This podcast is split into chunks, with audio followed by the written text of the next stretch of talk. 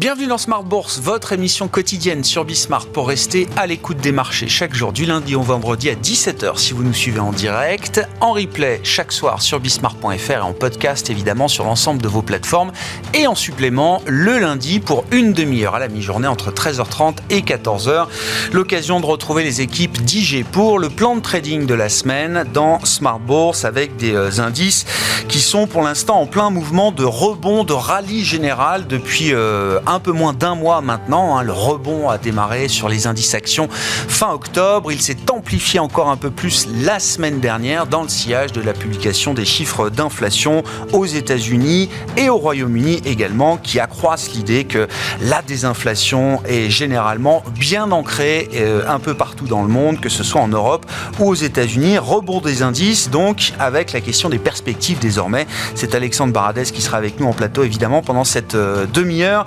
Aurons l'occasion également de revenir spécifiquement sur la partie obligataire. Il n'y aurait pas eu ce rebond des indices actions sans doute sans ce rallye obligataire, là aussi, qui a démarré il y a un mois environ. Il y a un mois, on était dans le monde des euh, taux longs américains, 10 ans à 5%. On est dans un monde un peu différent aujourd'hui puisque le 10 ans américain est à 4,50 et même un peu moins en ce début de semaine. Qu'est-ce qui différencie ces, ces deux mondes? Et là aussi, quelles peuvent être les perspectives pour les marchés obligataires en 2024 2023, au début de l'année, s'annonçait comme une année positive pour les marchés obligataires, en tout cas selon les prévisions et les prédictions des euh, stratégistes qui auront été démenties. Qu'en sera-t-il pour 2024 C'est Nicolas Leprince, gérant multi-asset et overlay chez Edmond Rothschild Asset Management, qui nous accompagnera en plateau pendant cette demi-heure pour euh, évoquer la question des perspectives des marchés obligataires. Au démarrage d'une semaine qui sera euh, écourtée, notamment sur les marchés américains, avec le jour férié de Thanksgiving ce jeudi et la demi-séance seulement vendredi pour euh, Wall Street à l'occasion du Black Friday qui sera évidemment l'un des baromètres euh, importants de cette fin d'année quant à la santé et à la psychologie du consommateur américain. Votre programme avec IG. IG, bien plus que du trading, une équipe d'experts à vos côtés.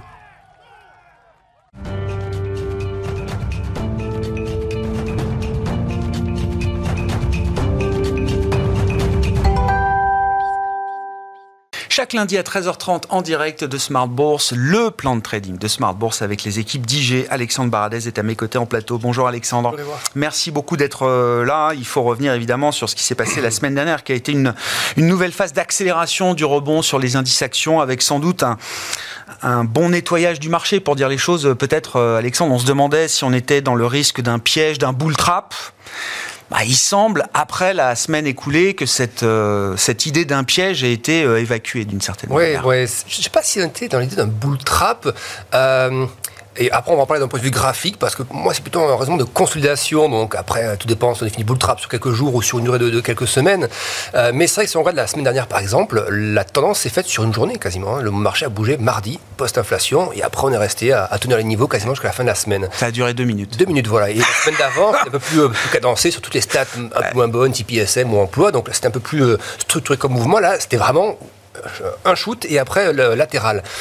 Euh, ce que je trouve intéressant, donc la semaine dernière, il y avait cette, question d'inflation, mais il y avait ensuite, on, on de voir en fait après cette inflation comment les membres de la Fed et aussi un peu de la BCE allaient réagir à la détente des conditions financières induites depuis 15 jours, à la fois par des stats moins bonnes et par une inflation qui ralentit. Et pour voir s'ils étaient à l'aise finalement, confortables avec cette idée que les taux puissent redescendre un petit peu, euh, que le dollar puisse aussi perdre un peu de terrain, est-ce qu'ils validaient ça? Et ce qu'on a eu en fin de semaine dernière, alors certes, en Europe, l'échantillon était quand même plutôt faucon. C'était Nagel et c'était euh, Holtzman, donc c'est pas les plus modérés de la, BCE. Mais les propos qu'ils ont tenus sont des propos qu'on entend chez les modérés de la Fed, par contre, euh, ou les, plus centristes, type Marie Daly, par exemple, ou Goldsby. Euh, et les propos sont vraiment les mêmes. C'est-à-dire qu'on a eu comme une espèce de tir groupé où, en gros, pour résumer, nous ne sommes pas encore certains que la, la pente soit celle d'une inflation vers 2%.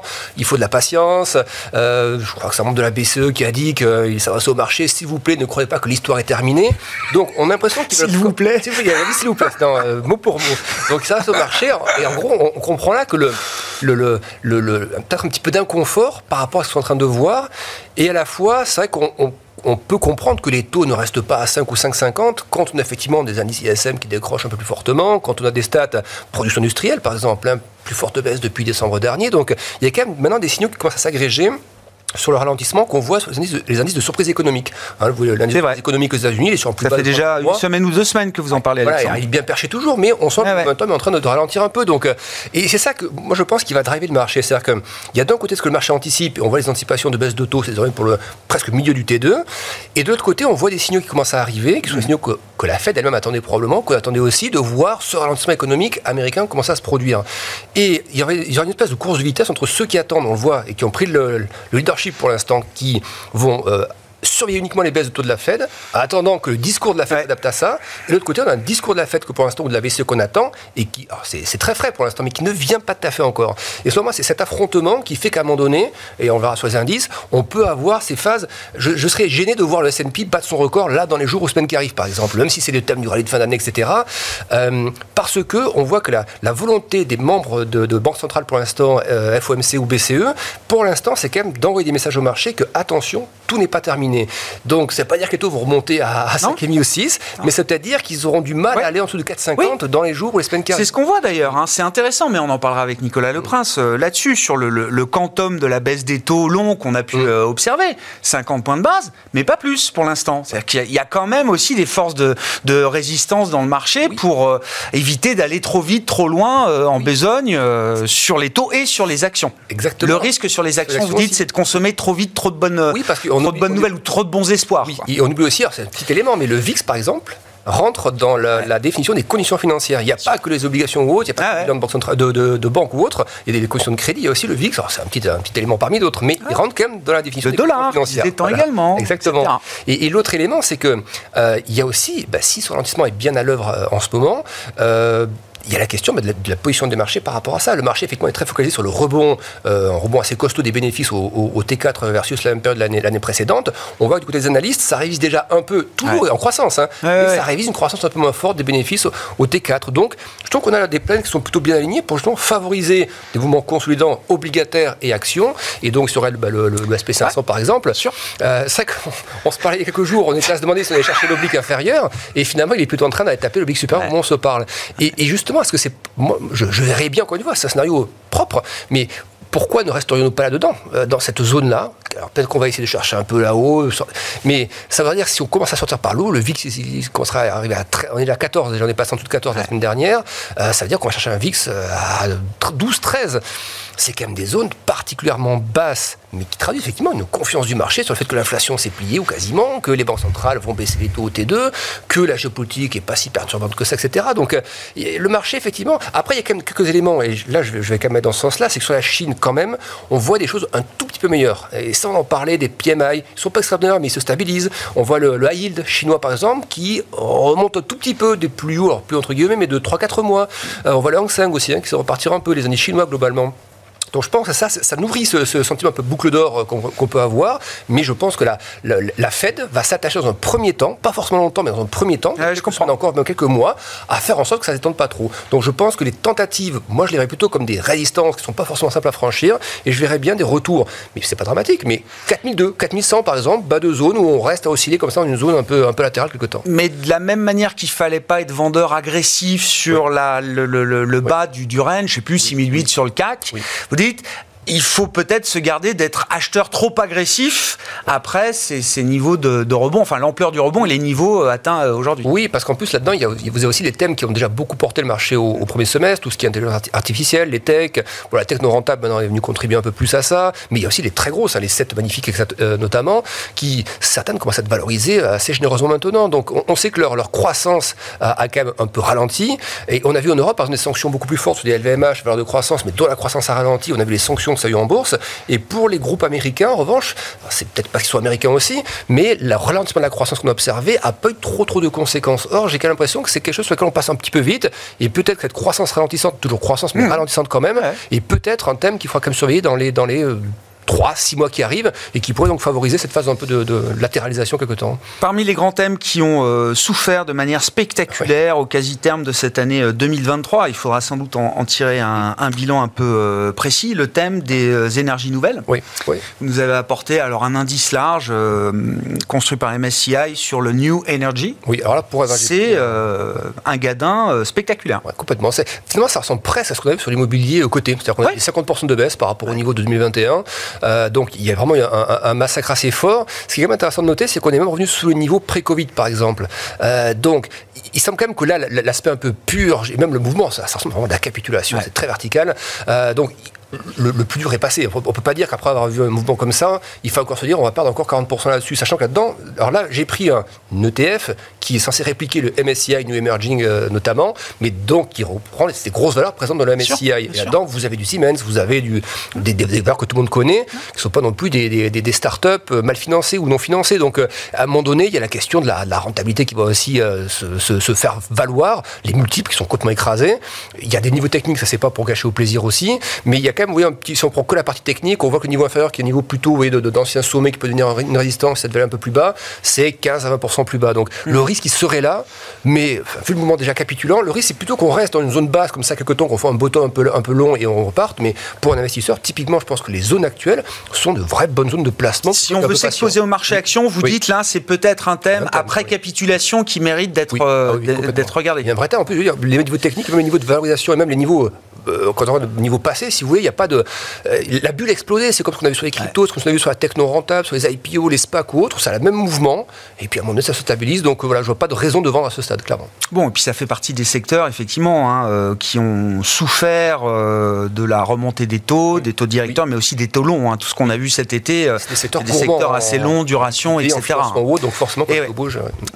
Bon, et puis il fallait parler des métaux aussi, Alexandre. Alors vous avez choisi l'argent, on a beaucoup parlé de l'or qui est revenu euh, à 2000 et plus au cours des dernières semaines, qui reste assez ferme d'ailleurs autour de ces niveaux. Qu'est-ce qu'on peut dire de l'argent dans le siège de l'or? L'argent, c'est que ça m'étonne qu'on compare souvent à l'or. Euh, par le passé, des mouvements assez similaires, parfois des bonnes corrélations euh, qui, se produisaient. Et ensuite, l'or est reparti beaucoup plus vite que l'argent. L'argent, si je vais dézoomer ce graphique, on n'est pas très en fait des gros bottoms d'il y a quelques années. C'est-à-dire qu'on est sorti de ça post-Covid. On voit bien le, phénomène d'accélération. Après, ça retombe. Mais il y a aussi, on parlait des énergies renouvelables. L'argent, on en aura besoin dans, la transition en quantité c'est un, c'est pas, donc c'est historiquement c'est pas des niveaux chers et ça, on voit bien que là-dessus aussi il y, a, du trading qui s'opère. Ça peut sur le pétrole, ça peut être une matière première finalement. On a du, des, des, réactions, des supports, de résistance, etc. Et donc là, il y a un moment assez classique où finalement vous avez une phase qui s'essouffle, on tente de repartir, on s'essouffle à nouveau, mais on s'essouffle moins bas que le niveau précédent. Donc on a plutôt l'impression d'être sur un plateau qui va réaccélérer à 25-30 derrière. Surtout l'aspect en plus euh, taux qui vont baisser dans les mois à venir, mmh. peut-être pas aussi vite qu'on le pense, ah ouais. tout à l'heure, mais je vois pas de redémarrage des taux, je vois pas de redémarrage du dollar non plus, sauf une phase avant d'inversion risque où le dollar deviendrait vraiment la valeur refuge, un truc qu'on va pas arriver, donc comme Black Swan. Donc dollar plus faible à moyen terme, taux US plus faible, besoin industriel et niveau technique historique peu bas, euh, assez bas, pardon. Je vois un, vrai euh, scénario médian de retour 25-30.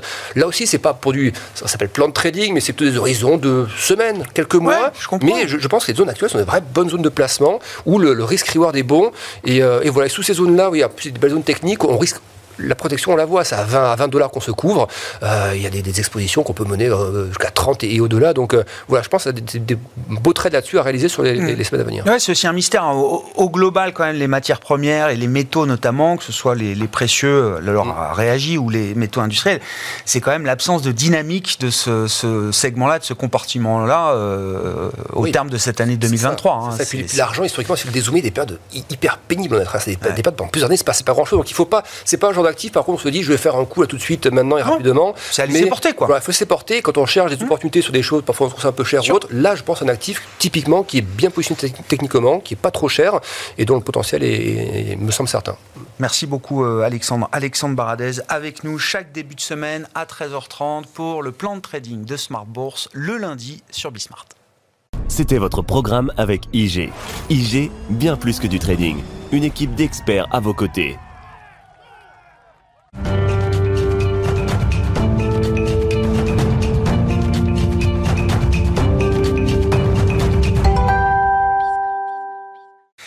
Focalisons-nous à présent sur la dimension taux et les perspectives des marchés obligataires pour 2024 avec Nicolas Leprince, gérant multi-asset et overlay chez Edmond Rothschild Asset Management. Bonjour et bienvenue euh, Nicolas. Bonjour Grégoire. Le monde euh, des marchés a changé en un mois, euh, Nicolas, puisqu'il y a quasiment un mois, jour pour jour, le 10 ans américain touchait et franchissait les 5%. Mhm. C'était donc un jour historique dans ce cycle de revoir des, taux longs américains à 5% et, et plus. Un mois après, on a vu, allez, un peu plus de 50 points de base de détente sur le 10 ans américain, qui est euh, ce début de semaine euh, légèrement inférieur à 4,50%. Euh, ce mouvement-là, comment vous l'expliquez, comment vous l'analysez à posteriori, parce qu'il a eu beaucoup de conséquences sur l'ensemble des classes d'actifs. On a parlé des marchés actions avec Alexandre Barlet. Il n'y aurait pas eu ce rallye action sans doute sans ce rallye obligataire.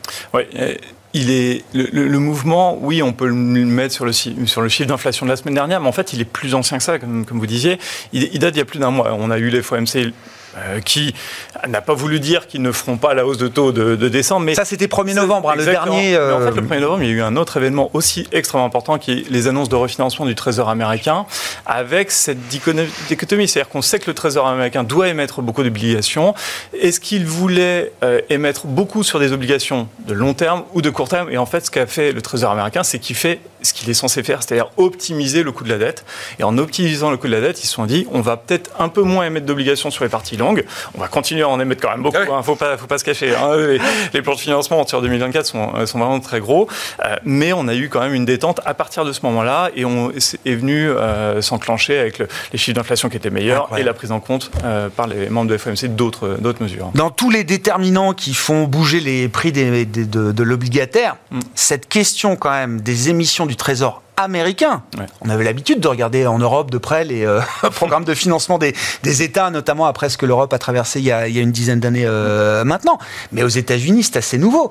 On voit bien sur chaque adjudication, et je crois qu'il y a du 20 ans ce soir qui sera émis par le Trésor américain, il y a 10 jours, c'était du 30 ans, où on voyait que le marché était exigeant. Alors je vois la tête que vous faites, mais je me dis, mais à un ou deux bips près de, de, pour, pour satisfaire la demande, c'est quelque chose qui marque les esprits des gérants obligataires du monde entier. C'est très bien, euh, d'abord on commence par le fondamental. C'est le Trésor américain dans son plan de financement. Généralement, il nous dit qu'il veut pas plus de 15 à 20 de T-bill dans la part de ses émissions.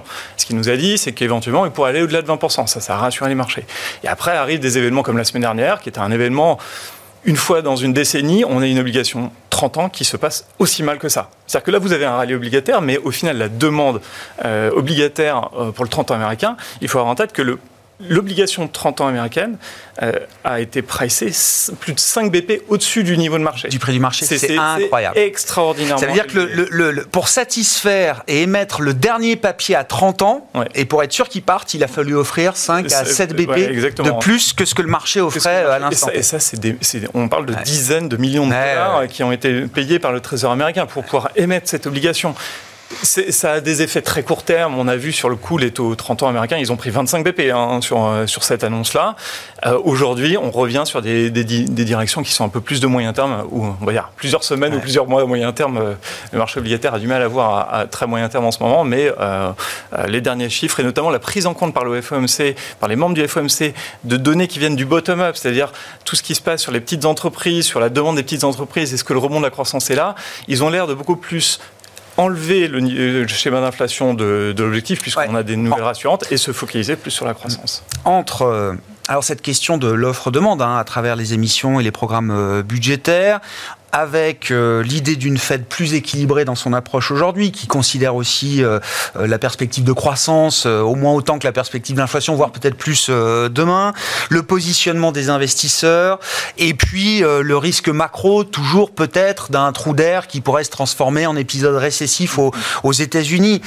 entre toutes ces forces qui sont parfois des forces opposées, quelle perspective est-ce que vous avez en tête pour euh, les marchés obligataires Avec notamment cette question, ce qu'on a vu, 50 points de base de baisse des, des taux longs, est-ce que c'est déjà une la bonne mesure par rapport au monde euh, fondamental dans lequel euh, euh, les investisseurs vivent ou est-ce que c'est un, mouvement qui peut encore se prolonger au cours de l'année 2024 ah, Clairement, je ne lirai pas dans les 50 points de base de baisse quelque chose de très long terme ou de, changement de dynamique, puisqu'au final, début septembre, on était à 4% sur le 10 ans US, mi-octobre ou début octobre, on était à 5, aujourd'hui on est à 4,50. Donc arrêtons de regarder à la semaine ou à la, journée, on voit bien que pour l'instant, on a des taux américains qui sont quand même beaucoup plus hauts qu'attendus. Vous l'aviez dit, hein, tous les stratégistes vous voyez, sur une, année obligataire qui était plutôt bonne. Au final, on est pratiquement pas loin de faire trois années obligataires négatives sur, les, sur, les trésors, sur les bons du trésor US. C'est quelque chose qui n'est jamais arrivé. Donc on va essayer de regarder euh, d'un point de vue macro. D'un point de vue macro, nous, on ne voit pas de hard landing très fort aux États-Unis. Euh, il y a des choses qui décélèrent, certainement un peu plus vite qu'attendu, et c'est une, plutôt une bonne chose. Euh, mais quand on regarde sur le moyen terme, euh, il y, a plusieurs choses. Euh, nous, on essaie d'avoir un peu des encres nominales de long terme euh, et essayer de voir la valeur des taux d'intérêt. Mmh. Est-ce que on crée plus de croissance potentielle dans les différentes économies aux États-Unis en zone euro? Est-ce qu'on crée beaucoup plus d'inflation? Bon, sur le sujet de l'inflation, euh, loin de moi de, dire qu'on va générer moins d'inflation, mais de là à dire qu'on va générer beaucoup plus d'inflation, comme ce qui est pressé par les marchés financiers, c'est-à-dire qu'on génère autant d'inflation en, zone euro qu'aux États-Unis, ça nous paraît quand même très compliqué, et pourtant c'est exactement ce que nous disent les marchés financiers. Euh, l'autre chose, c'est est-ce qu'on crée beaucoup plus de croissance? J'ai pas l'impression que la déglobalisation ou la régionalisation des économies, ou même le ralentissement qu'on a sur la Chine à, moyen terme, euh, soit quelque chose qui amène beaucoup plus de croissance et de croissance potentielle dans la plupart des économies. Donc ce qui fait que quand on regarde à moyen terme, sur une encre de très long terme sur les taux d'intérêt, on voit quand même plutôt les taux d'intérêt plus bas. Euh, plus bas aux États-Unis, plus bas en Royaume-Uni. Est-ce qu'ils seront beaucoup plus bas en zone euro? C'est difficile à dire parce qu'ils sont quand même déjà pas très élevés. On prend un 10 ans allemand aux alentours des 2,60. On n'est pas sur quelque chose qui a beaucoup de, euh, beaucoup de potentiel. Euh, Peut-être la chose qui est différente aujourd'hui, euh, c'est le narratif de marché et c'est le, la, la, façon de penser des gérants et des investisseurs sur le moyen terme. première chose, c'est que quand on discute avec beaucoup d'investisseurs, ils nous disent euh, aujourd'hui, on est à 3-4% sur les taux d'intérêt européens. On prend un taux moyen européen, on est aux alentours des 3, 3,20. Euh, aux États-Unis, on est à 4,50. Eh ben, l'économie fonctionne très bien. Euh, on l'a vu dans les années 90 ou dans les années 2000. On était très heureux. Ça, fonctionnait très bien. Donc, il n'y a pas de raison que l'économie ralentisse ou ne puisse pas supporter des taux d'intérêt aussi élevés. C'est quelque chose sur lequel, fondamentalement, je ne crois pas. Hmm. il faut avoir en tête que dans les années 90 ou au début des années 2000, avant la crise de 2008, on avait une croissance du crédit qui était comprise entre 5 à 10% dans toutes les zones géographique. Aujourd'hui, on ne crée plus de crédit, on n'a on a plus de, euh, de, croissance supplémentaire par l'accumulation de crédit. Il n'y a plus d'impulsion de crédit à ce niveau de taux directeur aujourd'hui. Hein. Donc en fait, quelles sont les économies qui sont les plus sensibles au taux d'intérêt Très clairement, c'est beaucoup moins les États-Unis. Et c'est certainement beaucoup les États-Unis, beaucoup l'Europe, beaucoup l'Angleterre, qui sont assez sensibles. Il y a des économies du type l'Australie, le Canada, qui sont aussi encore très sensibles au taux d'intérêt. Donc ça, c'est un narratif de marché qui ne changera pas. Euh, on n'arrivera pas à le changer. Donc il faudra, ça va prendre du temps. Euh, l'autre chose, c'est la, la croissance. des preuves pour, des évidences. Faut avoir des, preuves que l'économie ralentit et éventuellement des accidents, comme on a connu sur SVB. Euh, très clairement, on les aura. On ne sait pas quand est-ce qu'ils arriveront, mais ils arriveront dans les 6, 9, 12 prochains mois. Mm. Euh, la, deuxième chose, c'est l'inflation le narratif de marché sur le fait que l'inflation, euh, ça sera là pendant très longtemps, de façon très pérenne. Alors, c'est quelque chose qu'on a du mal à, contrecarrer à court, terme, mais nous, quand on regarde la dernière brique qui génère de l'inflation, ce sont les salaires. Euh, parce qu'on voit que l'inflation des biens, l'inflation des matières premières, tout ça, ça s'est vraiment calmé. Donc c'est les salaires. Et en effet, les salaires sont encore assez dynamiques. Mais quand on fait des trois mois annualisés sur toutes les dynamiques de salaire. On voit Capter le momentum, hein, c'est ça On n'est clairement pas dans la même dynamique que dans les années 70 ou dans les années 80. Il n'y a pas cette deuxième boucle d'inflation prix-salaire mm. qui est en train de se développer. Donc on voit qu'en zone euro, ça ralentit. Euh, ça va ralentir doucement, mais pour nous, il n'y a pas d'effet d'entraînement et donc il n'y a pas de besoin supplémentaire ou de besoin de pricer beaucoup plus d'inflation pour nous dans les années à venir. Donc c'est quelque chose qui nous rend assez confiants sur les taux d'intérêt. En effet, est-ce qu'à court terme, c'est difficile de se dire qu'on va casser les 4,50 très significativement. C'est vraiment faisable, hein.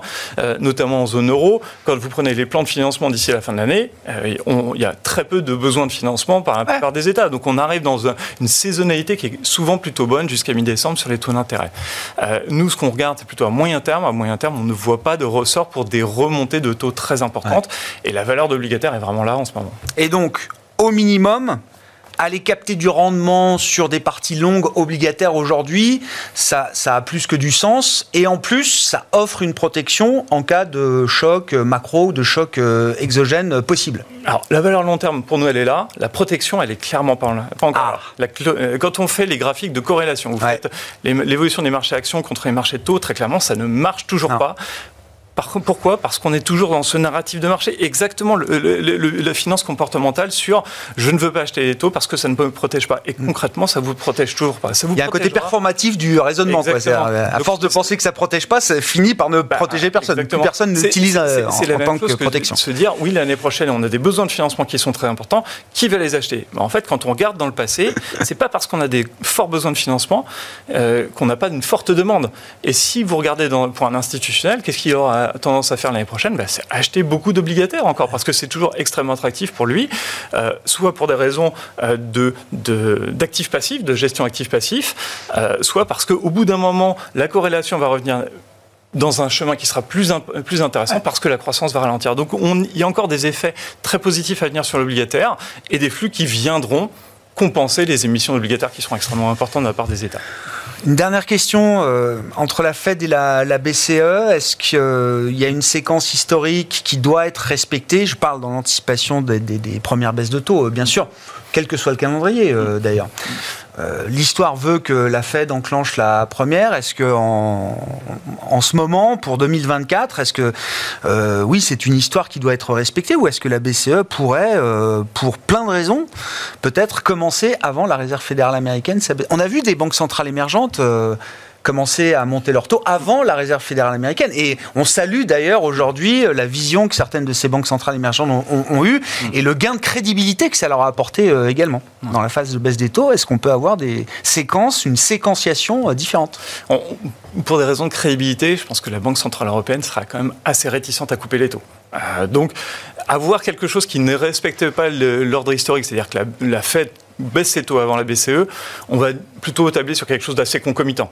Euh, je pense qu'il y a un, pas un déficit de crédibilité, mais on voit bien que la BCE euh, n'est pas aussi crédible que la Fed. Elle aura du mal à couper ses taux beaucoup plus en avant. Mais la, la bonne question, c'est est-ce qu'il faut que les banques centrales baissent les taux pour que les taux d'intérêt baissent? Et c'est quelque chose sur lequel on ne pense pas. On ne pense pas qu'il faille que, que les banques centrales baissent les taux pour avoir euh, ce phénomène de, baisse des rendements obligataires. De baisse de ah rendement 5 ans, 10 ans. C'est ce qu'on a vu On, sait très bien que les, les courbes sont euh, très inversées ou relativement inversées, un peu moins que ce qu'elles n'étaient euh, en septembre. certainement, ça peut se désinverser, mais il y a vraiment de la valeur à avoir des taux d'intérêt long terme, 5 ans, 10 ans, dans, dans beaucoup de portefeuilles. Merci beaucoup Nicolas. Merci d'avoir été euh, avec nous et d'avoir pris le temps de nous éclairer sur euh, alors ces anticipations de marché, votre positionnement et les perspectives qu'on peut avoir pour les marchés euh, obligataires au cours des prochains mois et de l'année 2024 pour dire les choses. Nicolas Leprince qui était avec nous, gérant multi-asset et overlay chez Edmond Rothschild Asset Management, invité de cette édition de la mi-journée de Smart Bourse. On se retrouve à 17h en direct sur Bismart.